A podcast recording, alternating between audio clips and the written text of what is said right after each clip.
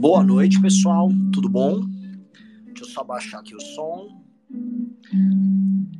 Como prometido, eu vou tentar manter a maior regularidade possível aqui no Space, né? Uh, deve ter um chat aqui, avisem se o som estiver alto. E hoje eu não vou, eu não falarei sozinho, tá? Eu vou estar junto com o pessoal do Insurgência Memética, o Pedro Deirô. Acabei de adicionar ele como moderador aqui, ele vai falar hoje comigo. Temos mais outros convidados, o Russo vai estar aqui. Uh, quem mais? Quem mais?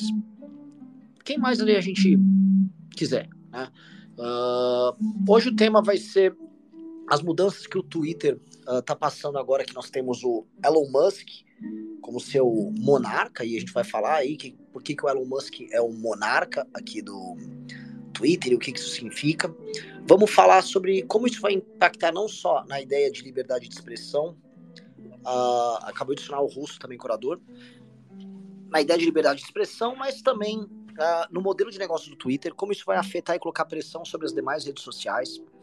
Uh, como isso impacta na forma de se fazer política e na forma de se fazer jornalismo. E aí, em última instância, como, enfim, sou do MBL, vou falar também como isso impacta no MBL, por que, que eu estou muito animado, né? O que, que é o Clube MBL, que eu não sei quantos de vocês estão aqui, mas são no Clube MBL, mas é uma experiência, uma experiência, vou usar o termo, excitante pra gente. Né? A gente está batendo agora mil usuários no clube, não fizeram divulgação em massa, não fizemos impulsionamentos nem nada, vem sendo uma venda orgânica até por telefone. E as pessoas estão gostando muito do material e a gente está experimentando agora produzir conteúdo bem aprofundado. Ou seja, a gente está trocando aquela lógica do clique, do view fácil por uma lógica de selecionar o público, fazer curadoria de conteúdo e poder ter gente contratada para pesquisar o que é uma coisa muito nova para a gente. É, isso também faz parte do processo de profissionalização que a gente vem passando.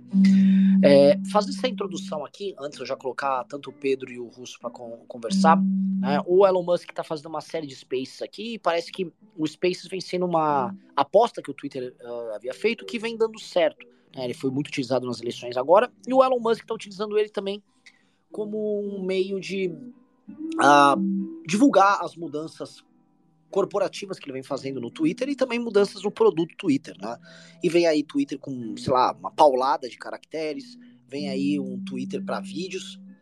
Uh, tendo isso tudo embasado na ideia de uma liberdade de expressão maior e de uma participação clara e direta do CEO, que tem um estilo muito sincero, muito verdadeiro de se expressar, que deixa claro quais são as posições dele, ou seja, ele fez declarações sobre a cultura woke que são muito duras. Ele falou assim: ó, ou acabamos com a cultura woke, não vai restar mais nada, e ele tá profundamente certo.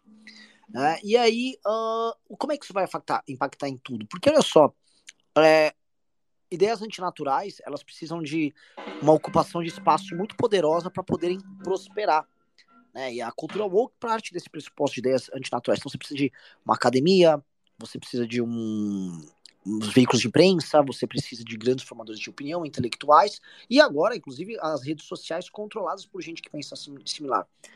E ele tá vindo meio que para quebrar isso. Isso vai ter implicações enormes para nós. Mas muita gente vai falar, mas e aí? E esses loucos do bolsonarismo que estão possuídos, como disse a thread agora do, do pessoal aí do Insurgência Memética? Então, vamos falar sobre tudo isso, vamos falar sobre o impacto disso sobre o MBL. E para isso, eu queria que o, tanto o Russo quanto o Pedro começassem a comentar aí. Boa noite. Boa noite, tudo bem? Tá me ouvindo? Tô. Uh, tá muito barulhento aí. Tu botei uma musiquinha de fundo, tá barulhento? Tá é, pessoal, tinha gente comentando que a música tava alta. Tá, eu baixei aqui. Acho que agora tá de boa. Boa. Então, é isso, né? Momentos loucos. Eu que achava que o mundo das redes sociais estava perdido, né? Que a gente seria a vítima eterna do Fed imprimindo dinheiro, do BlackRock né, comprando todas as empresas e aí uh, homogeneizando o discurso em favor do capitalismo, né, porque isso a gente precisa entender que a cultura woke ela é interessante ao capitalismo, né, então isso também colide com esse discurso Uh, libertário bobo, né? De uh, ah, se a, se a empresa é dele, ele faz o que ele quiser e é só você ir lá e montar a sua empresa. E a gente está vendo isso acontecer, né? Dentro do, dessa própria perspectiva. Mas uh, por que, que a cultura woke ela é interessante para o capitalismo? Porque ela é uma cultura de inclusão forçada e homogeneização forçada, né? Ela é uma cultura que diz que, por exemplo, a ofensa uh, deve ser evitada a qualquer custo e que você deve ter uh, sempre um, como é eu posso dizer assim, um, um carinho uh, forçado, né? Você é, é, forçado a ser agradável. E essa questão agradável para uma empresa que está tentando vender um produto é interessante, né? Então, isso existe tanto como ferramenta comercial, uh, quanto ferramenta de controle e desmoralização também, né? Uh, que você tem uma questão mais profunda e, e, geopolítica. E eu acho interessante também essa história que você colocou do Musk agora, porque realmente uh, uma ideia tão antinatural assim quanto a cultura woke, ela começa a existir dentro do, da internet de uma maneira top-down a partir do momento que as redes sociais começam a se tornar hegemônicas no, na, no tempo que nós passamos online, né? Não é mais igual era aquela internet dos anos 90 que você entrava num site para se informar sobre alguma coisa. Agora a gente fica aí, uh, você dá para contar nos dedos quantos ambientes virtuais você realmente trafega na sua vida online, né? Quatro, cinco, seis no máximo. Você tem um fórum aqui de alguma coisa muito específica que você usa, mas a maioria do, do nosso tempo online está uh, ah, dividido entre algumas plataformas, né? E o, o, o McLuhan, né, que cunhou o termo aldeia global, que ele falava que o dia que as corporações uh, puderem controlar o discurso,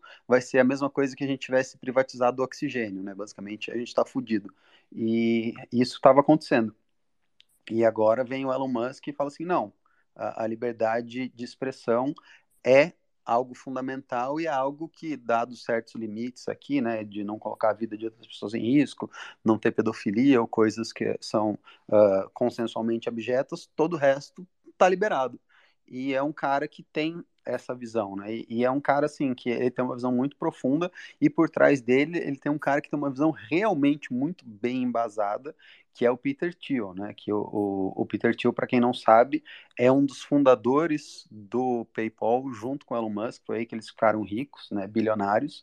E o Peter Thiel, é uma curiosidade aqui, é, é um grande fã do Senhor dos Anéis. Então, se a gente vê agora, o Elon Musk está fazendo todas essas referências ao Senhor dos Anéis, né? Ele fez aquele ataque do uh, ao né? Da, do Zolworm Tongue, né? Não sei como é que ele é o em português a tradução dele lá, língua de verme, eu não lembro como é a tradução, que basicamente é aquele personagem que fica na orelha do rei dos humanos lá falando, é, vamos lá, né, vamos, não vamos pra guerra, não sei o que, deixa os orcs, esse negócio de orc não tá com nada, e, e ele tá usando bastante isso, e isso é uma coisa que você vê que é a influência do Peter Thiel, né, o Peter Thiel gosta tanto de uh, Senhor dos Anéis, que a empresa dele, que é uma empresa de Big Data, chama Palantir, né, que são aquelas orbs que o, o Saruman usa para ver o futuro e não sei o quê. É, e ele é um cara que tem uma profundidade intelectual, assim, desses bilionários. É o cara que, dos que eu conheço, tirando talvez o Jorge Soros, é o cara mais profundo intelectualmente. Ele era amigo do René Girard, ele tem uma tese sobre o. Como é que é o nome dele? Eu esqueci agora. Ah, o. Me deu branco aqui o nome do cara. Eu já vou lembrar. Uh, mas Ó, não usa me deu branco, porque pode é. ser interpretado pelo TSE. Ah, é verdade, o TSE não pode falar que me deu branco, né? Me, é. me falhou a memória. Uh, enfim, ele tem uma tese sobre esse cara que hum, fala sobre a, a, degradação do mundo moderno, não sei o quê, e sobre o problema da técnica no iluminismo, muito bem uh, que é um cara que o Ricardo gosta muito também, que tá me fugindo o nome. O Russo deve saber o nome desse cara. Você lembra, Russo? Quem que é? Ele critica a técnica do iluminismo? É, que o, que o Ricardo gosta bastante. Eu vou pesquisar aqui e eu já volto. Enquanto isso, eu passo a bola para você, se apresenta, e eu já volto com essa informação.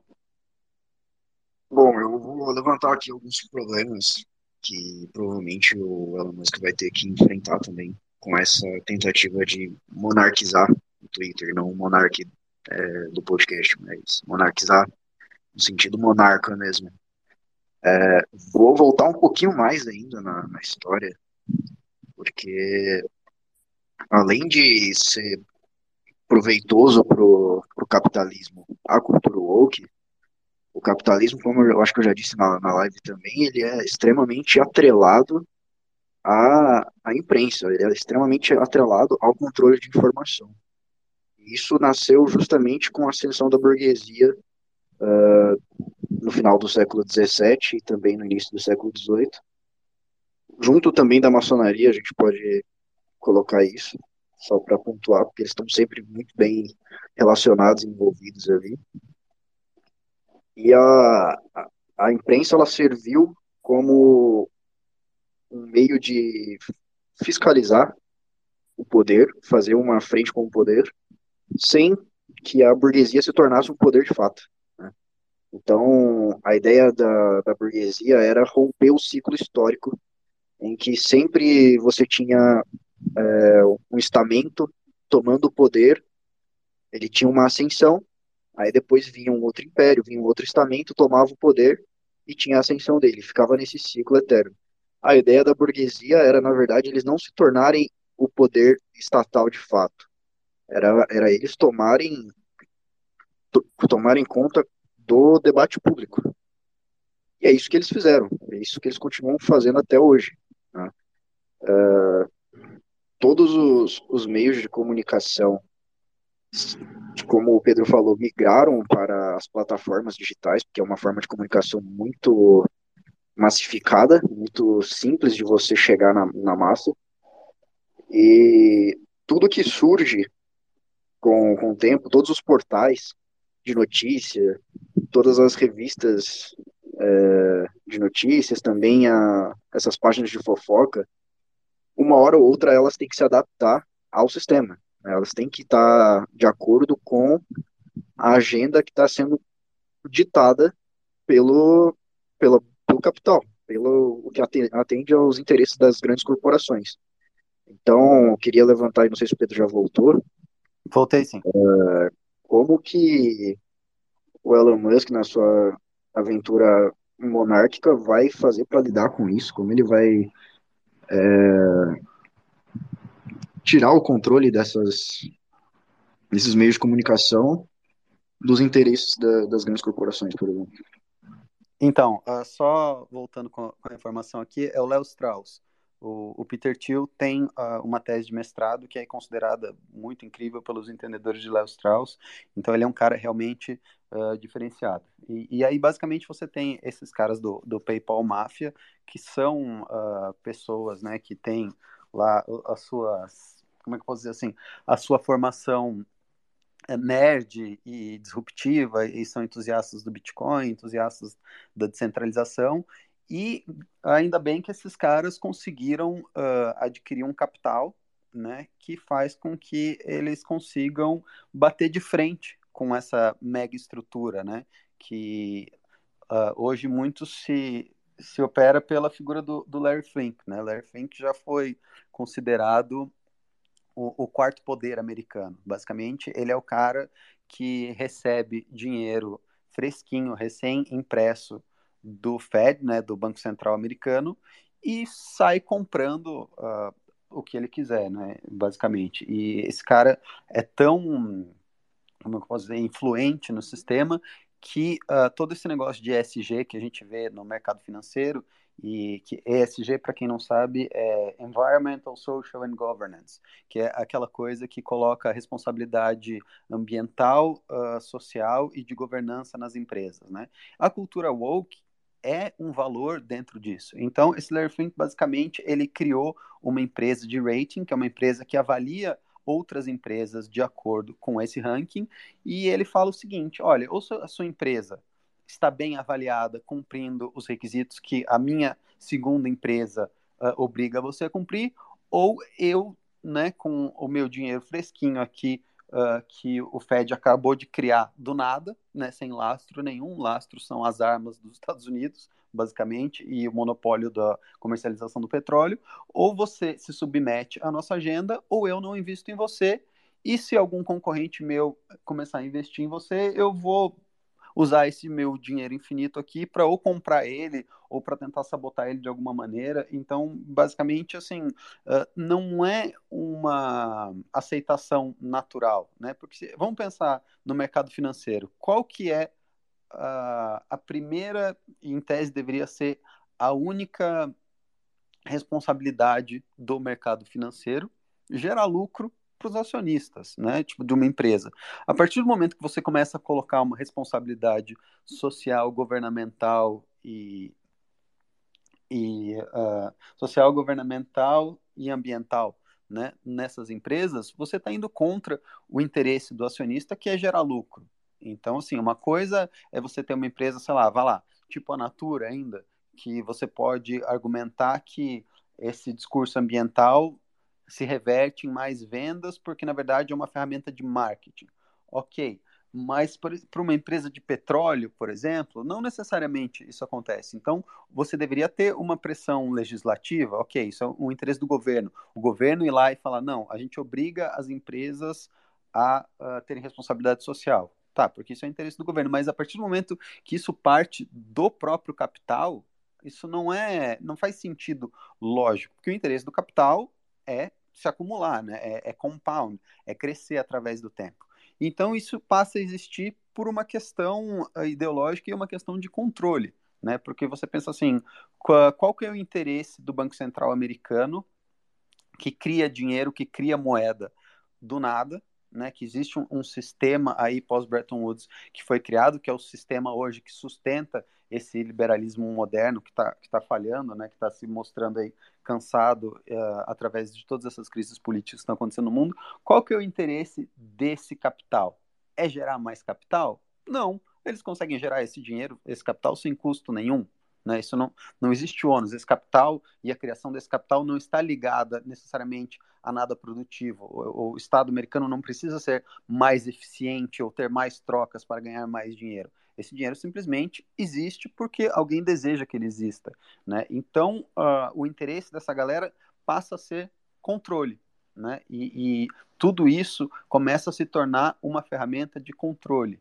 Né? E, e esse, uh, esse discurso woke, essa agenda woke, está submetido a isso. É uma ferramenta memética de controle social. Né? É uma ferramenta um, que é feita para isso. Com qual objetivo? Aí tem, tem vários objetivos e, e tem várias teorias de para que, que isso serve no fim né, da, da linha de, de produção assim da, das ideias meméticas, digamos assim. Basicamente, as que eu acredito mais verossímeis é homogeneização, né, que uh, qual que é o grande inimigo dessa visão de mundo, que é uma visão globalista? Nacionalismo. Né? Porque a partir do momento que você uh, passa a entender que existe uma competição entre nações e que você é parte de uma cultura específica, é parte de um povo específico que detém valores específicos, você não está mais tão sujeito a estar submetido aos interesses do outro. Você se torna mais protecionista, tanto politicamente, quanto culturalmente, quanto financeiramente.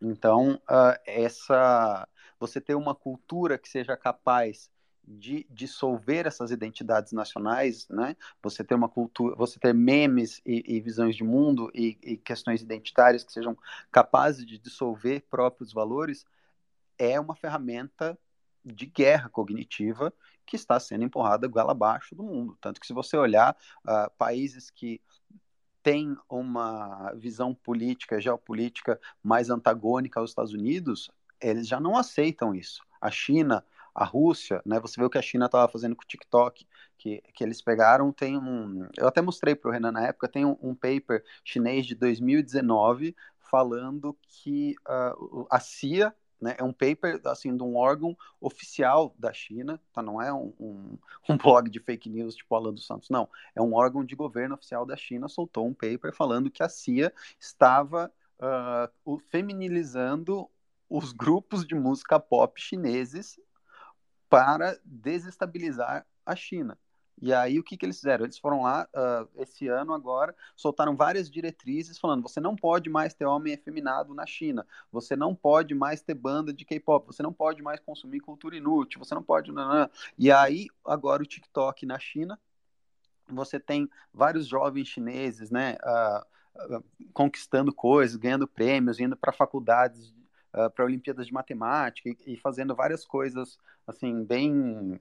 Uh, como é que eu posso dizer assim?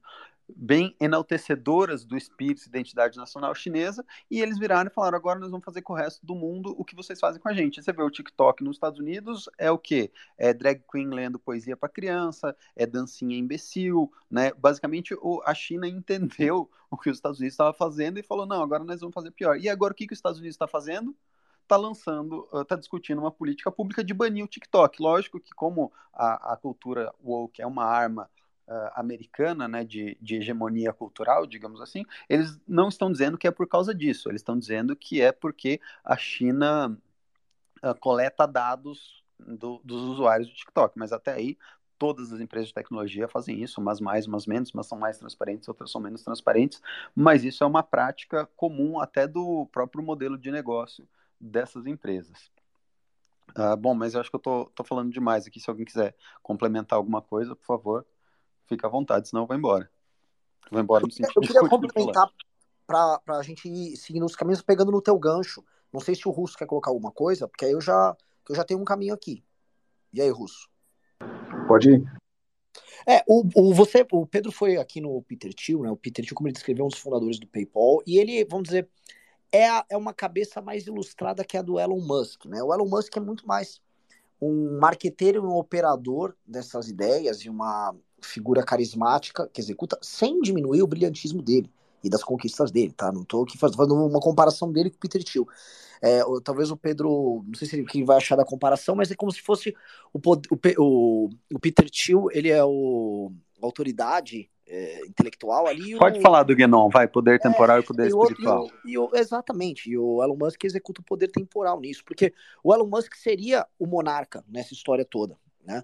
E aí quando a gente vai falar de monarca, a gente vai falar de uma tese que já roda, roda algum, há mais de uma década, é do Curtis Yarvin, e tinha o Nick Land também que tocavam isso. O Martin Vassi já comentou já comigo disso, mas eu fui bastante atrás desse assunto e a gente está fazendo um, um, um relatório para o Clube MBL para sair semana que vem sobre isso, para a gente começar a entender o que está acontecendo agora no Twitter, essa revolução que está vindo aí e o que tem por trás.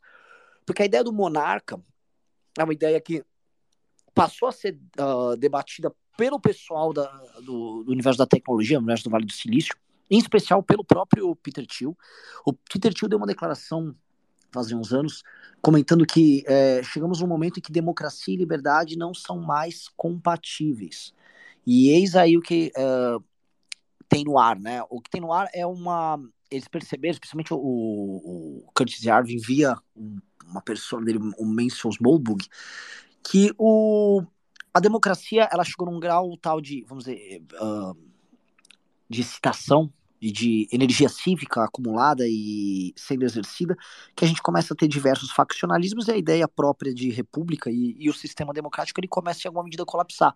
E eles fazem uma série de analogias com o que aconteceu em Roma, no período da República, no período da República quando teve as guerras civis e as crises, especialmente entre o Mário e o Sila, e que era um grande, especialmente o Mário, né, era um grande populista, e você teve os problemas com Tibério e Caio Graco, você teve a questão Espartacus, tudo num período não muito longo de tempo, né, a gente imaginando que era uma época que não tinha tecnologia, não tinha comunicação em massa e tal, você teve, nós num período curto de tempo, grandes figuras, grandes movimentos de massa, grandes dramas populistas, grandes conflitos que vão culminar no triunvirato do César, do Pompeu e do Crasso.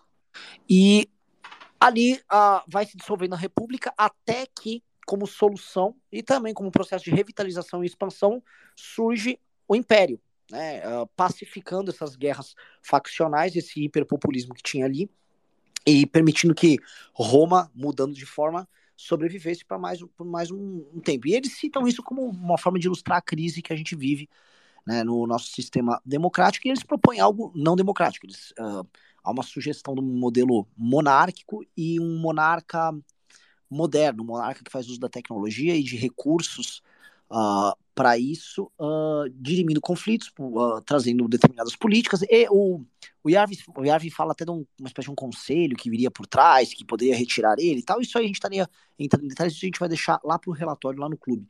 Mas o que interessa é que é, me parece, né, não só para mim, mas para muita gente, que é a mediação do, do Musk no Twitter e a forma como ele conduz o Twitter é uma condução monárquica e é uma uh, condução personalista, em certa medida, é até patrimonialista, no sentido que ele, ele é dono do Twitter mesmo e ele executa, através do poder que ele possui, ele executa ações, coloca a personalidade dele nisso, é, não some com aquela impessoalidade moderna, burguesa na condução da coisa, né? É, e aí o, o, a experiência que talvez uh, eles te, comecem a simular aqui para as pessoas é você vivenciar a ideia de que há um monarca, por exemplo, o dono do debate público é o Elon Musk, e isso está melhor do que o universo impessoal e tecnocrático que as redes sociais fingem entregar para você, como se houvesse uma moderação fria e técnica, algoritmos meramente é, vamos dizer assim, neutros que estão lá entregando conteúdos para determinados públicos normalmente, com uma neutralidade, quando não é nada disso que acontece, e quando o que a gente percebe é que o Estado burguês que administra a gente, a forma como a, a informação e a própria cultura é transmitida, tem viés, tem interesse econômico, político, uh, das mais diversas formas, e uh, soa falso, não soa verdadeiro para as pessoas e está viciado. Né? Então, essa essa espécie de oposição entre o monarca administrando o Twitter em, em uh, numa espécie de enfrentamento com outro modelo, vamos dizer, o modelo do que a gente está vendo no Facebook do Zuckerberg, é a oposição em que eles querem querem ter. Olha só, se você tivesse uma liderança não necessariamente democrática, mas presente, legítima, e ela dispondo de tecnologia e de um conhecimento, de um iluminado, ele podendo nos governar. Né? Tem todos os problemas que estão envolvidos aí, mas o que a gente está vendo é o surgimento dessa experiência. E uh, tem uma, um podcast que chama, assistam, chama Astral Flight Simulator, Simulator Simulation, tá? bem legal. E o cara, ele entrevista o, o Curtis Yarvin, e aí o Curtis Yarvin fala, né, ah, olha, os caminhos para essa transição da democracia para isso seria até um, uma coisa que aconteceu em Roma foi a figura do dictator, o ditador, que é, um, dizer, ele é colocado no poder com muitos poderes por um período de dois anos para exercer um, um poder quase total ali, né? Mas principalmente controlar tropas e administrar uma ameaça externa. E, de fato, quando você tem o ditador ali, você consegue pa pacificar em certa medida os faccionalismos e focar num inimigo comum, num problema grande externo ou eventualmente interno. E o que a gente estaria vendo uh, com essa figura do Elon Musk é a criação de uma espécie de um imaginário vendo isso acontecer no Twitter, que para isso dar certo, e é esse o ponto, e aí vem os investimentos dele. O Twitter precisa crescer. Né? A gente fez até um relatório lá e a gente teve que se debruçar sobre isso. O Twitter é bem menor do que as outras redes sociais. Né? Bem menor. E ele precisaria fazer o Twitter avançar, por exemplo, para a questão da imagem, textos um pouco maiores, para virar uma desse, um desses apps, apps, totais que tem na China, que você pode fazer compra, entrega, pede comida, é, conversa como se fosse um WhatsApp. É, acho que ele está indo para essa linha, nessa transformação, tendo como premissa essa ideia de uma liberdade de expressão aberta e de uma gestão muito sincera e honesta do, do produto. Passo a bola aí para vocês. É, e, e, ele já está anunciando essas mudanças, né? Então ele já anunciou agora que ele vai subir uh, o mínimo de caracteres para acho que 4, mil caracteres, né, se não me engano. Uh, então já você vai conseguir postar textos maiores e mais profundos.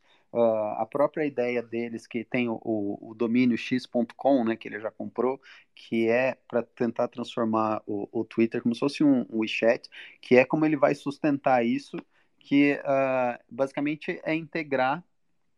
E aí eles estavam discutindo se iam fazer isso com criptomoeda ou não. As transações comerciais dentro do, do aplicativo. A partir do momento que você faz isso, ele tem um país, de fato, né? Porque você tem uh, uma economia própria. Um, eu coloquei, fiz uma thread até aqui que eu soltei no, no perfil do Insurgência Memística, falando do Elon Musk enquanto mago memístico, né?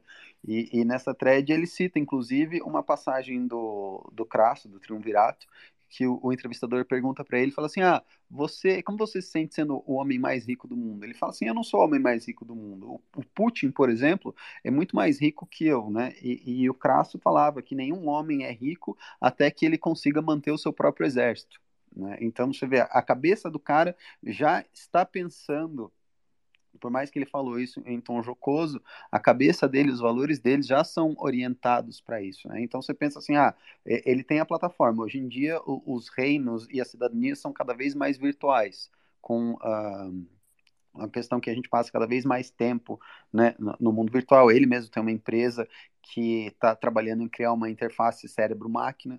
Então, a, a, partir de alguns anos, cada vez vai importar menos aonde você está geograficamente, né? Você vai passar uma grande parte da sua vida, infelizmente, porque eu acho isso uh, uma ideia muito horrível e problemática, mas parece que é para onde a gente está arrumando, virtualmente. Então, esses estados, né, uh, que do qual Elon Musk pode ser rei, tendem a ser, eu acho, na minha visão, cada vez menos materiais e mais uh, imateriais no sentido de serem digitais. E então ele tem né, a, a, moeda própria, ele tem os exércitos, ele cuida, é dono da Ágora. Basicamente, ele está recriando uh, esses estados no qual ele é o monarca. Né? Essa, essa teoria ela se sustenta em, em várias coisas factuais, assim, e eu acho bastante plausível. O que, que você acha? É, ele quase teve o espaço também, né? Que ele quer colonizar Marte, então seria o local onde ele poderia é, começar um, um estado paralelo, mas acho que não, não foi tão fácil assim. É, é... E, e, é engraçado, só, só, voltando aqui, que essa visão deles de neofeudalismo né, uh, tecnológico é, tem um elemento que os libertários gostam muito, e o Peter Thiel ele vem uh, também dessa escola libertária, depois ele transcende isso, mas a parte da base dele, ele investiu naquele Homesteading Institute que tentava construir uh, cidades estados né, independentes no oceano, e, e, eles se baseiam naquela ideia de você ter uma cidadania fluida, que eu, que eu acho uma ideia muito interessante, que era a ideia que funcionava nos principados italianos, lá na época dos Medicis, né? Então, basicamente, assim, você mora num lugar, mora num estado, né? E o, o, seu monarca começa a se tornar um, um, déspota, começa a cobrar muito imposto, você pega suas coisas, bota na sua carruagem e vai para o estado vizinho, não tem barreira de entrada, ou a barreira de entrada é muito baixa, e você pode votar né, com os pés, que eles chamam. E dentro desse, desses reinados digitais né, que, que eles estão uh, se propondo a construir, é muito fácil fazer isso. E, e, e, é o que eu fiz, por exemplo. Né? Eu estou uh, criando esse perfil da insurgência memística, eu estou fazendo ele no Twitter. Por quê? Porque eu já cansei de levar ban no Facebook, eu já cansei de ter página derrubada no Facebook, porque eu fiz uma piada uh, que o Facebook achou ofensiva, porque eu postei isso, porque eu postei aquilo. Então eu não tenho essa, digamos assim, segurança jurídica, entre aspas. O monarca do Elon Musk, analogamente né, ao, ao Medite de vários anos atrás foi lá e me garantiu que eu vou ter isso. O meu custo de migração é baixo. Eu fui para a plataforma dele, começo a investir dentro da plataforma dele, investir meu tempo, investir minha energia e criar aqui a minha lojinha de ideias dentro desse, desse feudo, né? Então, uh, nesse sentido, eu acho que a tese deles para bastante em pé. Uh, queria adicionar um detalhe também do que o Renan estava falando sobre uh, o Império Romano, o Império não, a República Romana, na verdade. Uh, e também, sucessivamente, no Império Romano, não tinha um elemento que era o capitalismo, né? Não tinha um elemento burguês nesse momento ainda. Então, eu acho que a, a aposta do Elon Musk e do Peter Thiel é muito acertada, porque você não tenta uh, criar o seu espaço, criar o seu poder no Estado, né, dentro do Estado, porque aí você vai estar tá incorrendo naquele erro que a própria burguesia detectou, né? De você ter uma ascensão dentro do Estado, só que ascensão seguida de uma queda, né? Ela sempre vai ser superada por uma outra força posterior. Então, fazendo isso por fora, ele provavelmente está é, já entendendo essa, essa lógica para poder assumir os espaços em que a burguesia já, já descobriu que existe formas de controlar e ter a, o domínio do debate público, de ter o domínio da informação, que é muito mais eficiente do que você é, ficar investindo em tentar criar um estado, tentar é, colonizar uma ilha e criar suas próprias leis, fazer um ancapistão ali. Isso não, não é efetivo de fato. Então, não acho que faz muito mais sentido eles migrarem para isso e apostarem na, naquilo que tem uma duração muito maior, um controle próprio que é o que a burguesia fez. Então, é, eu volto na, na questão, ele ele está preparado para enfrentar, porque são, como, como o Renan estava dizendo, o Twitter é muito menor do que as outras redes sociais. Né? O, a, a massa. Eu, eu, tá sim, eu, eu acho que a demanda de pessoas que querem ser livres e querem se expressar livremente é grande. Eu não sei se é maior. Você tem o problema, uh, que é o dilema que ele vai enfrentar, que é, infelizmente, as pessoas também não querem muita liberdade de expressão. Né? Se as pessoas quisessem muita liberdade de expressão, tava todo mundo no Forchan lá, e aí a cada três posts você tem que ficar vendo né, um arrombado que vai lá e posta uma rola gigante, né? E, e, e muita liberdade de expressão também causa um, um certo desconforto. E, e, as pessoas, né? Você tem as últimas gerações aí que foram educadas uh, e acostumadas a viver num ambiente de liberdade de expressão muito restrita e, e muito dentro da caixinha. Né? Então, ele vai ter que ter essa moderação, ele vai ter que entregar um produto né, não, falando comercialmente falando, que assim, que dê liberdade de expressão, mas que não seja uma coisa muito caótica também, porque senão, infelizmente, a plataforma dele não vai vingar. E é, também não, não pode ser só, só, complementando, também não pode ser no jogo do capital, né? Por isso que eu acho que vem a ideia do neofeudalismo. Né? Ele tem que sair dessa, dessa lógica, se ele entrar no jogo do capital, acho que ele perde. É, o, ilustrando só uns pontos aqui sobre esse, essa coisa do, da lógica do capital que você vê colocado e do do, do, do estudar o feudalismo. O, o, o Curtis Yarvin, nessa entrevista recente que ele deu aí nesse podcast, ele já falou que no caso americano é, a ideia de você fazer essas mini secessões, essas espécies de. Esse, esse, neo, esse neofeudalismo que ele, ele fala, ele tem uma obra, inclusive, sobre isso, até um. É, não é muito grande, são 40 e poucas páginas, é uma, um ensaio praticamente.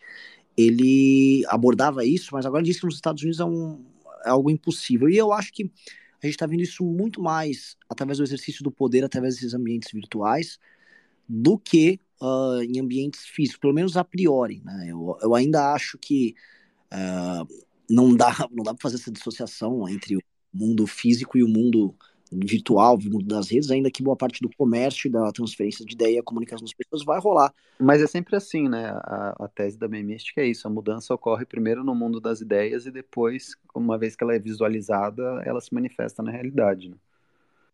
E um ponto engraçado que a gente está falando novo, normalmente tem uma certa oposição entre um, um, um um espírito burguês, não havia nem burguesia nem capitalismo à época, mas havia um, uma lógica específica sobre riqueza, né? A riqueza em Roma, eh, quando a gente volta citando o exemplo do Crasso, ela se exercia, eh, ela, ela acontecia muito por meio da violência, seja a pirataria ou os grandes latifundiários em Roma, ou mesmo a, a, generais e a famílias importantes que eram dados territórios inteiros, eles exerciam, vamos dizer, a, eles obtinham a riqueza deles através da força ali. Quando acho que foi o Crasso que estava na Espanha e ele na época ele assim ele aterrorizava ali, pegava as tribos celtíberas, ele tomava a grana dos caras. Então, o exercício, vamos dizer, econômico dele era através do exercício militar. E eles, isso é uma coisa muito engraçada que tinha.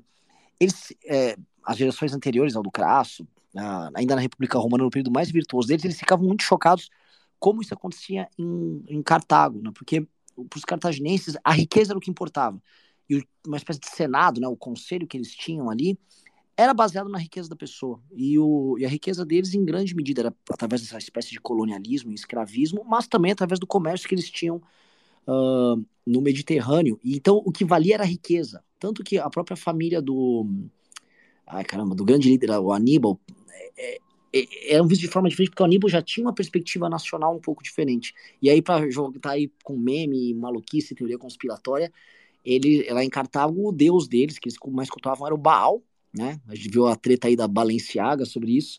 E eles realmente jogavam crianças ali, num, bebês dentro do, da boca do Baal, tacavam fogo. E os romanos, especialmente, ficaram, ficaram atônitos, ficaram chocados com, a, com essa loucura. Porque boa parte do, do lance do Delém da Cartago e depois destruir e tacar fogo, jogar sal por cima, é, é porque é pelo terror que o Aníbal causou a Roma, sim, mas também era sobre uh, a destruição de uma cultura que dava nojo em Roma.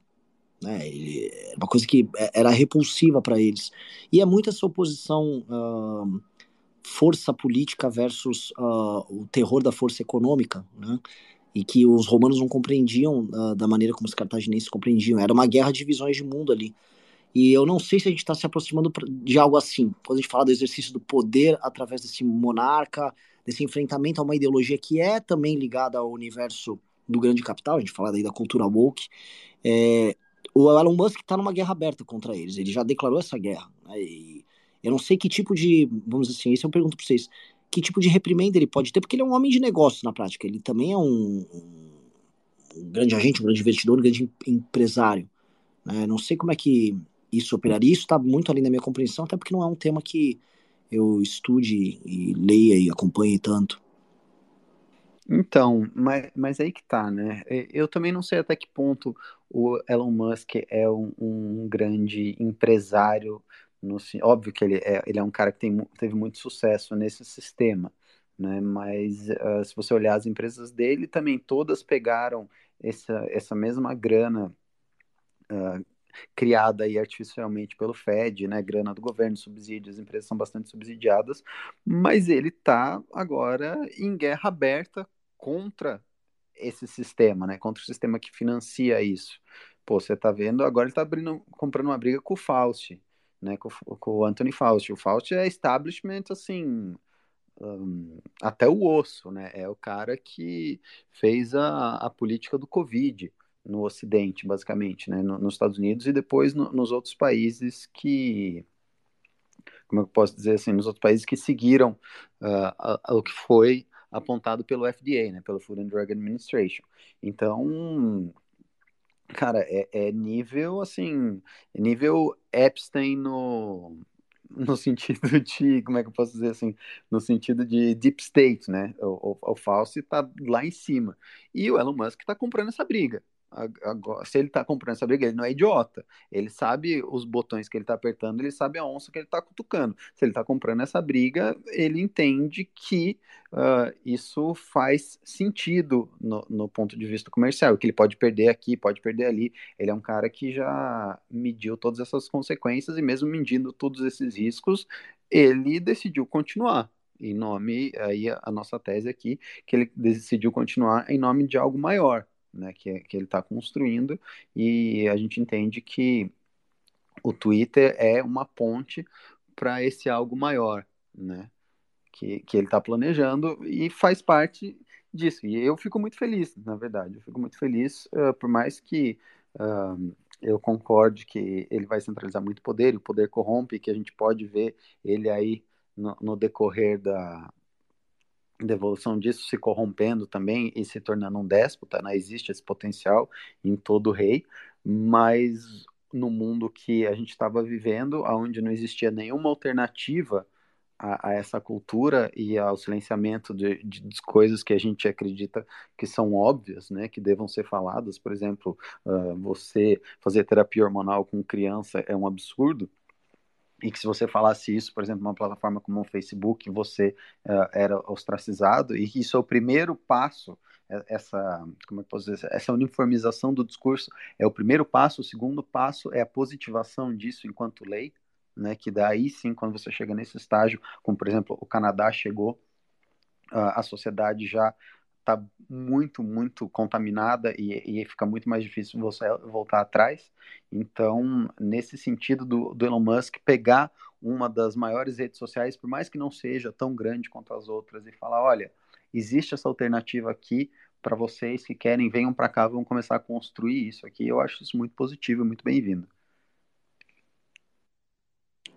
Uma, uma parada, não sei se vocês estão acompanhando, assim, que voltou a ter nessa questão das redes sociais, é, o universo das estava muito sem graça, né? O grupo do Mark Zuckerberg, o Meta, comprou um monte de gente, veio com essa história desse investimento aí no metaverso, e o Mark Zuckerberg está falando em ter prejuízo e, vamos dizer, queimar capital por vários anos a fio nessa aposta dele.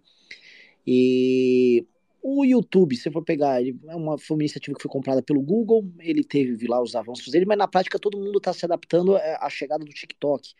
Né? Todo, o, o Instagram é uma rede de imagens, virou uma rede de imagens, hoje é uma compartilhadora de vídeos rápidos imitando o, o TikTok.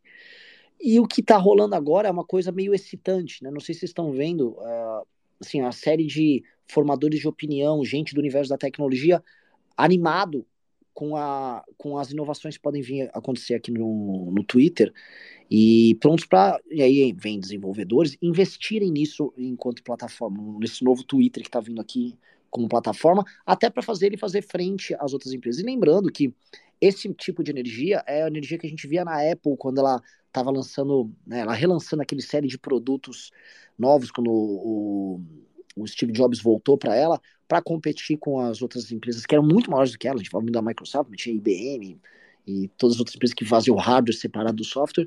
E essa excitação que rolou foi uma coisa que ajudou a impulsionar a Apple a, a ser o que ela é hoje. Né? Então, eu não realmente não duvido que isso que está acontecendo acabe motivando a, a, a, criar, sabe, as melhores cabeças, as cabeças mais animadas, com um espírito também de enfrentamento, a, que é o espírito clássico da Apple. Não sei se isso vem essa analogia. Eu vejo uma analogia até mais profunda, Renan.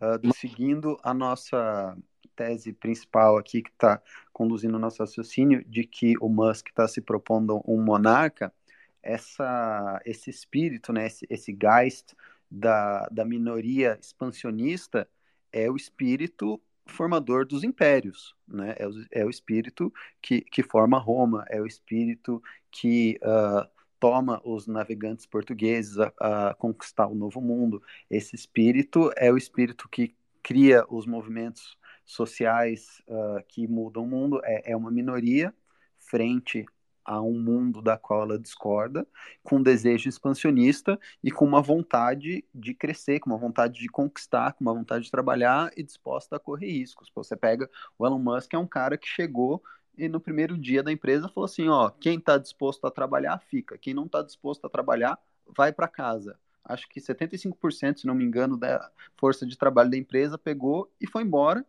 E a empresa está melhor do que antes né? E, e, aí, então é isso. É, é o, o que, que é o espírito formador de impérios naquela fase, que tem aquele meme, né? Tempos difíceis criam homens fortes, né, né? Essa primeira fase formadora dos, dos impérios é a fase do, onde se criam os heróis, é aquela fase onde você tem um grupo, uma civilização minoritária, Roma antes do Império, uh, né? Que tá pequena, tá aguerrida, tá muito uh, bem fundamentado nos seus valores e na sua visão de mundo, e está dispostos a correr o risco de uh, colocar essa visão de mundo em enfrentamento contra seus concorrentes e conquistar os seus concorrentes e ver onde tem decadência, ir lá onde tem decadência, matar quem precisa matar, né?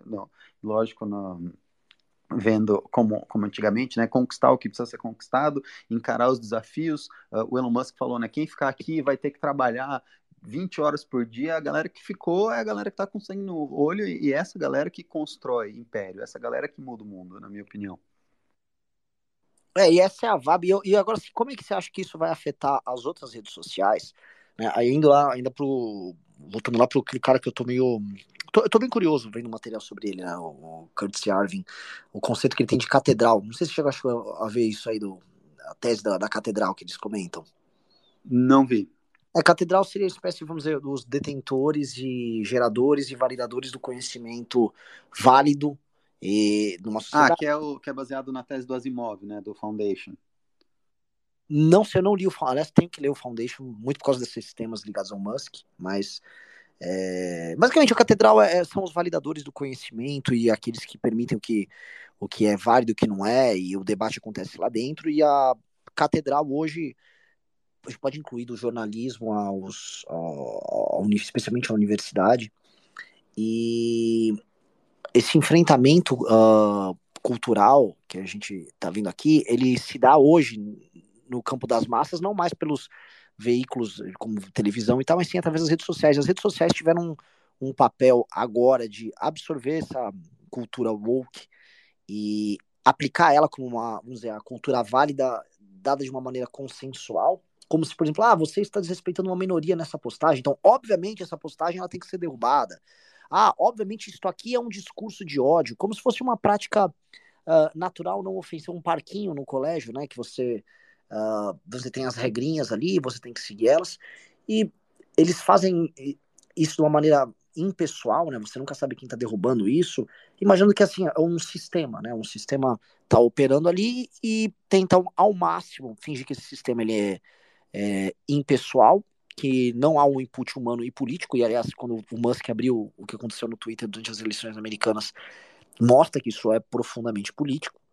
Uh, mas isso afasta você até da possibilidade de indignação e até gera esses líderes estranhos, né, que vão do Mark Zuckerberg, que é esquisitíssimo, a esse cara agora que está nas notícias, esse Sam Bankman-Fried, que não trabalha com redes sociais, claro, mas acho que ele é o exemplo da, da invasão disso no universo das cripto, né? Um cara muito, muito estranho, velho. Com aquela. ele é muito estranho. Você viu aquela foto dele comendo um, chupando um pepino para falar que ele era vegano? mas, mas é, ele, esse, cara, é esse cara é um filho da puta, né? Tipo, basicamente, o cara falava que ele era altruísta, falava que ele ia doar toda a fortuna dele para caridade, foi o segundo maior doador de campanha da, da campanha do Biden, e basicamente o que o cara estava fazendo? Ele estava pegando o dinheiro das pessoas e Uh, é, é, é, muito foda. O, o, golpe do cara era o seguinte: ele foi lá e criou a própria moeda, né? O, a moeda da FTX, e ele deu a moeda, ele pegava o dinheiro das pessoas e dava a moeda dele como colateral. Olha que bonito. É. Aí então, tipo assim, ele criava o dinheiro dele, ele pegava o seu dinheiro que você colocava lá na corretora dele, emprestava para terceiro a juros, fazia um monte de coisa, blá blá, e dava a moeda que ele inventou, o FTX, como colateral. A hora que o CZ, que é o dono da Binance, que inclusive é um dos investidores do Twitter, junto com o Elon Musk, descobriu que ele estava fazendo isso, o CZ tinha uma posição grande de tokens do, do FTX, ele falou o quê? Falou, eu vou vender tudo. A hora que ele falou que vou vender tudo, o colateral que aparecia no balanço da, da FTX sumiu, e aí o, o, altruísta, na verdade, era um grande de um vagabundo, né? Que sempre que acontece, sempre é impressionante, sempre que o cara tá lá, puta, quero mudar o mundo, nossa, tô, quero doar toda a minha fortuna. Cara, não sempre, vai, pra gente não, não incorrer no erro da generalização, mas assim, várias vezes, quando o cara começa com esse papinho, desconfie, porque grande chance de ser um filho da puta. É. É, clássico. Agora, ah, como você acha que as outras redes sociais vão reagir a isso? Especialmente o, o, grupo Meta, né, que é o principal, e o Estado chinês via TikTok. O, o, Estado chinês via TikTok, eu acho que é mais fácil né, de ver. O Estado chinês vai continuar vendendo lixo para o Ocidente e vendendo virtude para a China.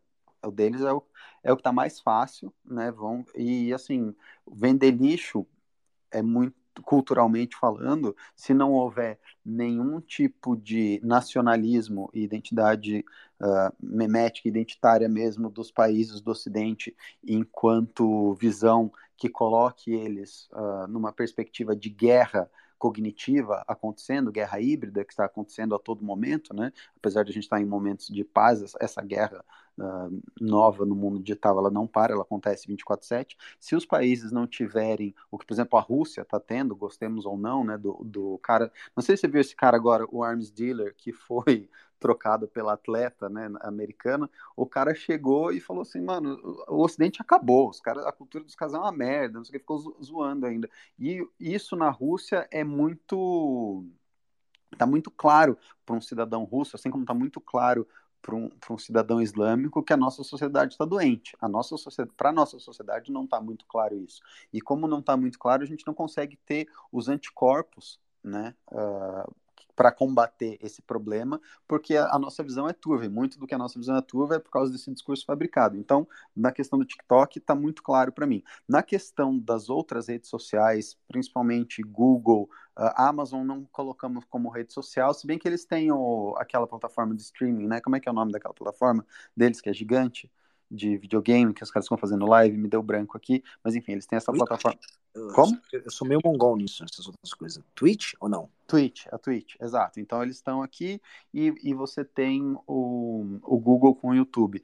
Eu acho que num primeiro momento, como eles estão presos a essa questão do capital, essa questão de valores de, do Vale do Silício antigo, essa, essa mesma arcabouço ideológico que produziu o, o Sam Bateman, né, essa, essa, esse consenso cultural, eu acho que eles vão continuar, pelo menos num primeiro momento, com as mesmas diretrizes. O próprio Netflix tinha falado, uh, por causa da crise, né, que ia mudar o conteúdo, que ia fazer conteúdos menos woke, não sei o quê, e o CEO falou, ah, se desagradar a audiência, a paciência, mas a gente está perdendo muito inscrito. Eu não vi mudança, tá? Eu acompanho a programação Netflix, assim, eu continuo vendo coisas que eu falo, meu Deus, como que eu vou deixar minha filha assistir esse tipo de conteúdo? Então, eu acho que eles vão seguir na mesma toada e tudo vai depender do sucesso do Elon Musk. Se a rede do Elon Musk começar a crescer alucinadamente e ele provar que existe uma demanda mainstream por liberdade de expressão e as pessoas querem estar nessa plataforma,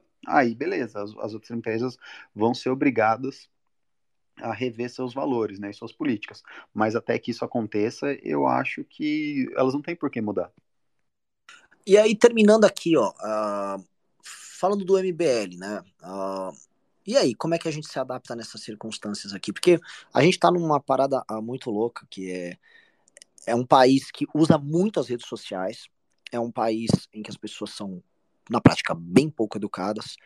Uh, é um país em que as pessoas, por terem esse mix de serem. O brasileiro é naturalmente comunicativo, ao mesmo tempo o brasileiro tem baixa formação, ele tem.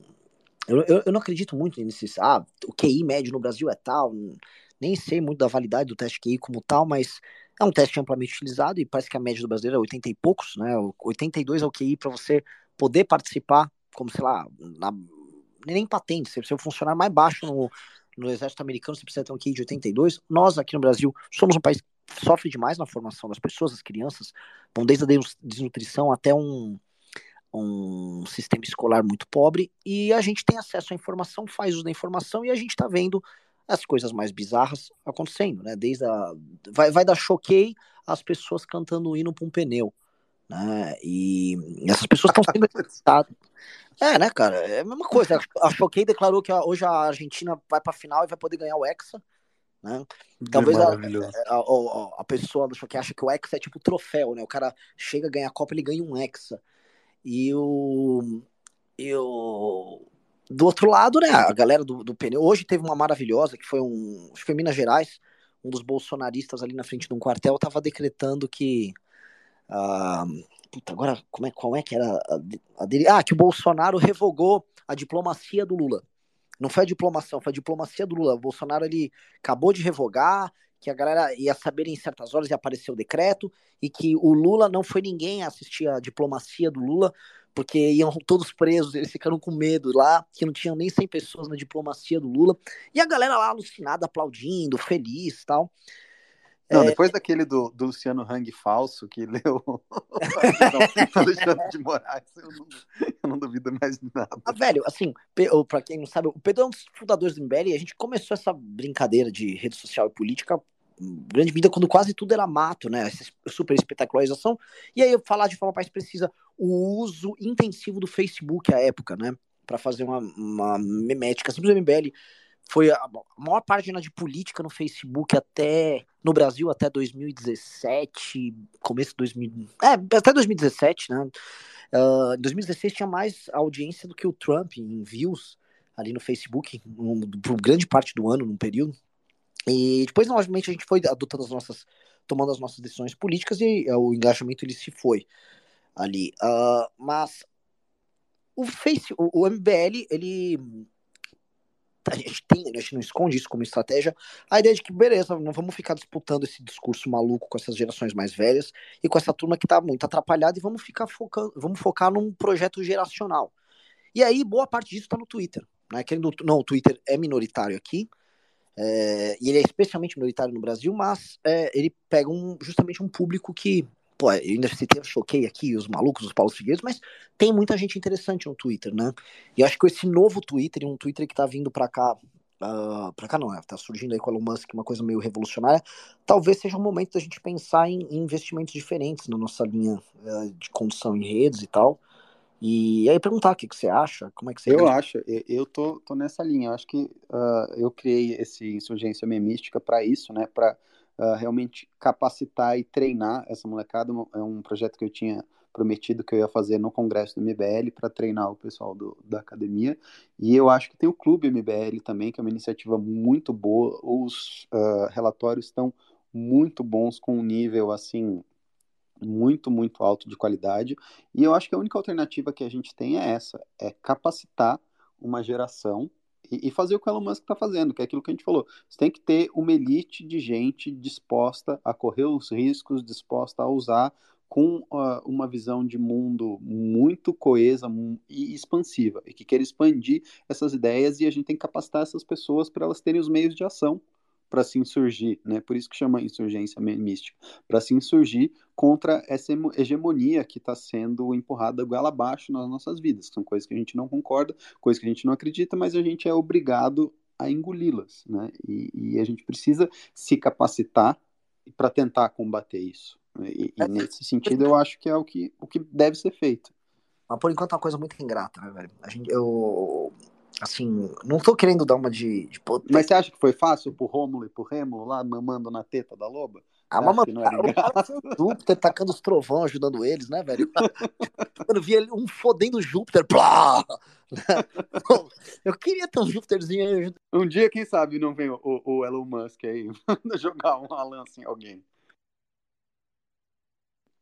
Mas voltando, voltando aqui no, no projeto da, da academia e, e, do Clube MBL, eu acho que são duas iniciativas muito importantes. Vou falar para as pessoas aqui que estão ouvindo a gente, você que uh, se sentiu uh, imbuído a participar disso e sair do polo de ser um, um mero consumidor para ser uh, um, um, herói mesmo, no sentido clássico né, da, literatura, alguém que ousa, que vence desafios, que se lança no mundo para fazer uma diferença e não ser só uh, alguém que vai ficar no sofá recebendo propaganda goela abaixo.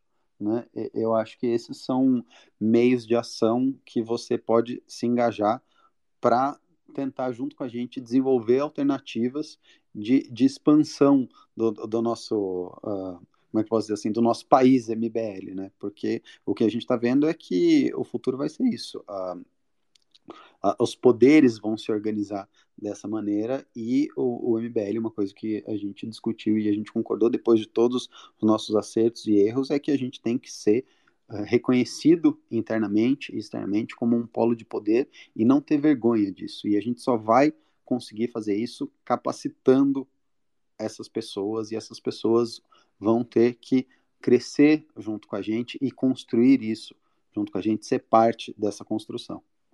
Maravilhoso. Bom, foi muito bom isso aqui. Essa live vai ficar salva aqui. Uh, a gente tem que fazer mais dessas, Pedro. Sério. Vambora, vambora. Eu, posso, eu, prefiro muito mais isso aqui do que fazer uma live no YouTube. Porque se não preciso de câmera, eu posso. Tipo, eu tô literalmente sentado no chão, mano, coçando o saco, tá ligado? Que bom que não tem câmera. é. Obrigado, Elon Musk.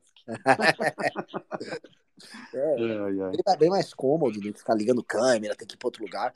Eu acho Sim. Tem que fazer mais vezes aqui. Galera, quem gosta desse tipo de discussão, vai pro Clube MBL. A gente vai ter, novamente, o relatório dessa semana é sobre MMT, Uh... Isso, isso, é um câncer, hein? Você sabe qual que para mim é, é MMT, para quem não sabe, é Modern Money Theory, né? É aquela ideia de que você pode financiar o Estado não através de impostos, mas através da impressão de dinheiro, que no fim é o que justifica uh, o, a BlackRock, né? Que era o que a gente estava falando antes. Mas o, o, maior problema que eu acho aqui é, é a externalidade disso, né? Porque assim, a partir do momento que o Estado não se financia mais com impostos, só usa o imposto como uma forma de retirar liquidez da economia para não ter inflação, o incentivo do Estado de gerar riqueza não existe mais. Porque o Estado não vai se financiar através da capacidade produtiva das pessoas, ele se financia sozinho. Então, assim, ele pode começar a tomar medidas que não são uh, coerentes com a liberdade de empreender, que não são coerentes com a liberdade de, de expressão. Por quê? Porque ele não tem mais esse accountability, né, de ter que incentivar as pessoas a ficarem lá, incentivar as pessoas a serem produtivas, porque ele não precisa mais delas para se financiar. Então tem um, um risco moral aí muito grande que as pessoas não percebem nessa externalidade. E o fato do, né, assim, acho que o, o mito fundador do, do início do, da aventura MMT no Brasil é esse negócio do, do relatório lá do, do, senador do PSD, que é um cara do Centrão, né? Que é aquele cara que qualquer coisa tá valendo na mão dele. Ah, mas você é o oba do piniquim, né? O cara nem entende nada, pega um, uma expressão que ele viu em algum lugar para justificar alguma coisa, né? É, mas assim, o fato dele ter usado a MMT para justificar um, um, relatório favorável ao novo governo que está chegando e que vai querer gastar, é sintomático. Até porque, por exemplo, tem uma turma do PSOL, e é muito louco, que eu, eu não sei se foi você, alguém me disse, olha, o, o MMT é a cultura woke da economia, né? Ah, sim, sim. É, Acho que não fui eu, não, mas eu vi falarem isso. Mas esse é, é, é, é isso, né? Chega, assim, um, tem um, um economista solista que tá lá tarado. Ah, sim, não. Fui, fui eu sim, eu falei no sentido de que é, é a retirada da responsabilidade individual do mesmo jeito que o woke ele não quer ser responsável por si e pela sua própria manutenção, o cara que acredita na MMT ele não quer ser responsável pela austeridade fiscal do país, né? É aquela vontade de não ter sacrifícios no mundo. É, uh, trafegar pela vida sem ter que fazer sacrifícios, sem ter que ser ofendido, sem ter que ser todas essas coisas, o woke no, na questão identitária, a MMT na questão fiscal. E ele e, e, tá começando a rolar aqui, né? Tá começando esse, esse buzz, tá falando, a gente fez uma live hoje com o Felipe Hermes, ele também tá preocupado com isso, ele tá vendo que tem um campo fértil para isso aí crescer. E semana que vem sai esse relatório que você vai participar, tá participando o, o Russo, tá participando o Orlando, o Ricardo. O, o Ricardo vai participar, porque o Ricardo disse que essa tese aí, que defendida pelo Curtis Arvin, o Spengler já falava antes, né? Então, Sim. vamos dar uma, vamos botar um toque nosso, e é muito importante, esse é o ponto, para todo mundo que está ouvindo, é muito importante para a gente começar a ver o que essas outras correntes todas estão defendendo, o que figuras como Elon Musk estão fazendo, porque o que a gente tem como direita no Brasil já chegou meio errado, ele já chegou meio torto, e ele ficou mais torto ainda agora nos últimos anos, e a gente está com alguns problemas de nascença. Por exemplo, a nossa direita ela trabalha com uma composição que é o famoso, ah, eu sou liberal na economia e conservador nos costumes, o que gerou, por exemplo, a bolha dos picareta Faria Limer e da galera, uma grande parte de uma galera de mercado uh, que tá lá justificando ganhos daqueles que financiam a cultura do adversário, em grande medida, né? É, e ao mesmo tempo um conservadorismo de costumes que não existe, uh, e que se tornou um culto à personalidade de um cara como o Bolsonaro, que na prática, é, nessa economia do clique aqui, é o validador do like para todo mundo, né? E aí ficou uma desgraça. E a gente precisa começar a fundamentar o que é isso e ver o que são essas tendências, essas correntes estão andando, o que, que um cara como o Musk, que para mim é o, o, grande nome da direita mundial hoje, que isso é, é tá pacificado, acho que assim, ele engoliu o Trump nisso, e eu acho que ele vai ser decisivo também na próxima eleição americana, e isso vai decidir o, qual, é essa, qual é essa direita que o MBL vai defender. Que a gente não tem que ter vergonha de falar que hum, a gente tem, vai construir e tá chamando a galera para participar conosco, porque não tem nada pronto. É isso aí. Beleza? Beleza. Valeu, Pedrão. Boa noite. Valeu. E segue a gente aí no, no perfil, fazer um, um jabazinho e se inscrevam na academia e comprem o clube, porque tá muito foda tá foda. Valeu, galera. Boa noite. Falou, boa noite.